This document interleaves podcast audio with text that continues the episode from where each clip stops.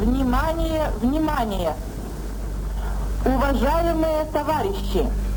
Городской совет народных депутатов сообщает, что в связи с аварией на Чернобыльской атомной электростанции в городе Припяти складывается неблагоприятная радиационная обстановка.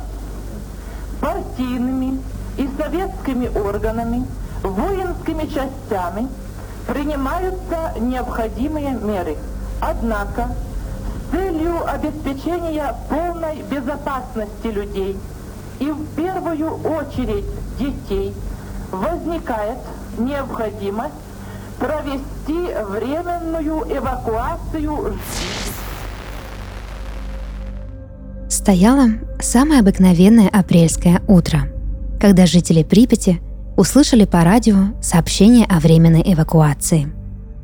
Им полагалось собрать документы, вещи первой необходимости, а также немного еды. Игрушки, памятные безделушки и домашних животных брать с собой было строго запрещено. 50-летний электрик Семен узнал о случившемся, сидя в своей квартире. Выслушав раздражающий голос радиоведущей, выпил он рюмку водки, что осталось со вчерашнего дня, и стал собирать вещи с полным спокойствием. Паниковать было не перед кем. Вот уже много лет Семен жил один и, кажется, готовился к эвакуации всю свою жизнь. В кладовке уже стоял походный рюкзак. На полке пылился сухпайок. Так, ерунда. Несколько консерв, пачка печенья, чай и пара чекушек водки. Из шкафа Семен достал новый шерстяной комбинезон и любимые армейские ботинки, пыльные и прохудившиеся. Пока Семен надевался, на уме у него крутилась навязчивая мысль. Временная эвакуация. Так мы вам и поверили. Ясное дело, пришел всему конец. Семен знал, что скажи руководство города об аварии всю правду, началась бы паника – Однако, несмотря на это, он считал, что нет ничего более тревожного, чем необходимость покинуть свой дом, да еще и на неопределенное время. В свой Семен больше не планировал вернуться. Оттого дал самому себе обещание во что бы то ни стало сохранять равнодушие. С этими мыслями Семен сел на кресло, чтобы завязать шнурки, как вдруг, откуда ни возьмись, в ногах его мелькнул пушистый мяукающий комочек. «Ядрить твою налево!» «Мурзик!» — воскликнул Семен, увидев своего питомца. «И как же это я позабыл про тебя?» Мурзик уселся перед хозяином и выпучил на него свои огромные кошачьи глаза. «Что смотришь так жалостливо? Ухожу я. Да тебе не впервой меня провожать», — говорил Семен с котом. Стройное рыжее тельце дернулось и запрыгнуло прямо Семену на колени — не успел он моргнуть и глазом. Затем Мурзик уткнулся мягкой мордочкой в руку хозяина и замурлыкал, требуя ласки. «И что мне с тобой делать?» – спросил Семен у кота, однако мысленно обратился к самому себе. «Нельзя животных брать с собой, понимаешь ты это?» – продолжал он. В ответ Мурзик лишь лизнул Семена в щеку и едва заметно мяукнул. Сердце Семена сжалось. Несмотря на всю свою чопорность, сдержанность и равнодушие ко всем живым существам, своего питомца он любил. Только Мурзик и смог сделать из пропахшего водкой и табаком электрика заботливого хозяина и верного друга. С тех пор, как Семен, возвращаясь домой со смены, нашел во дворе маленького, от голода захудалого котенка, стали они с Мурзиком жить вместе. Не было у Семена ни жены, ни детей, ни дальней родни, только Мурзик. А сегодня ситуация обязывала его оставить любимца одного. Если бы Семен мог, то заплакал бы от тоски.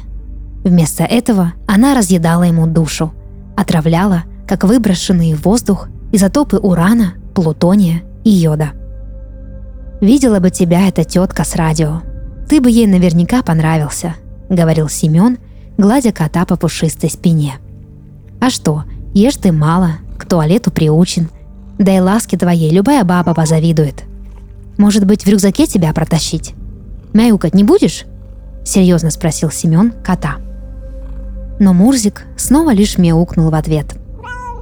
«Знаю, знаю, грустно тебе. Мне, признаться, тоже». Семен продолжил гладить кота, а сам размышлял о том, как же ему поступить. Разве так можно оставить кота на произвол судьбы? Он же помрет. Не от радиации, так с голоду и тоски. Звери вы, а не люди, думал Семен, растроганный теплым урчанием.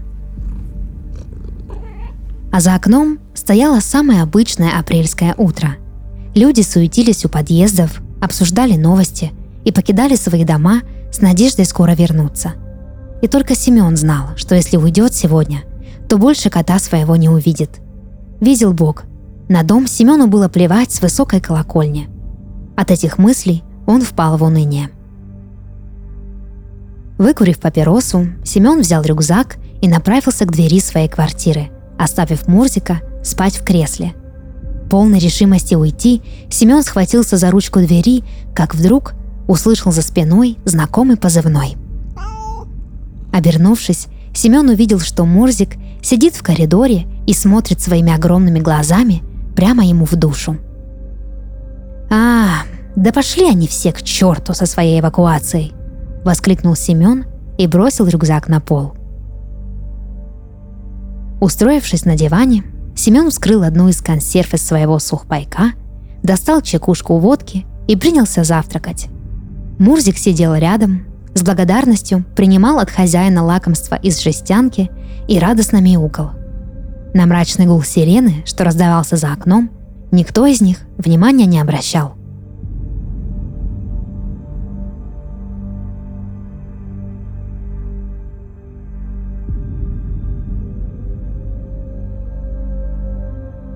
Это подкаст «Сны» и его ведущая Дарья Харченко. Сегодня я читала рассказ, написанный на основе своего собственного сна. Если вы хотите, чтобы ваш сон прозвучал в подкасте, присылайте его к нам на почту. Ссылка в описании. До новых встреч и сладких снов!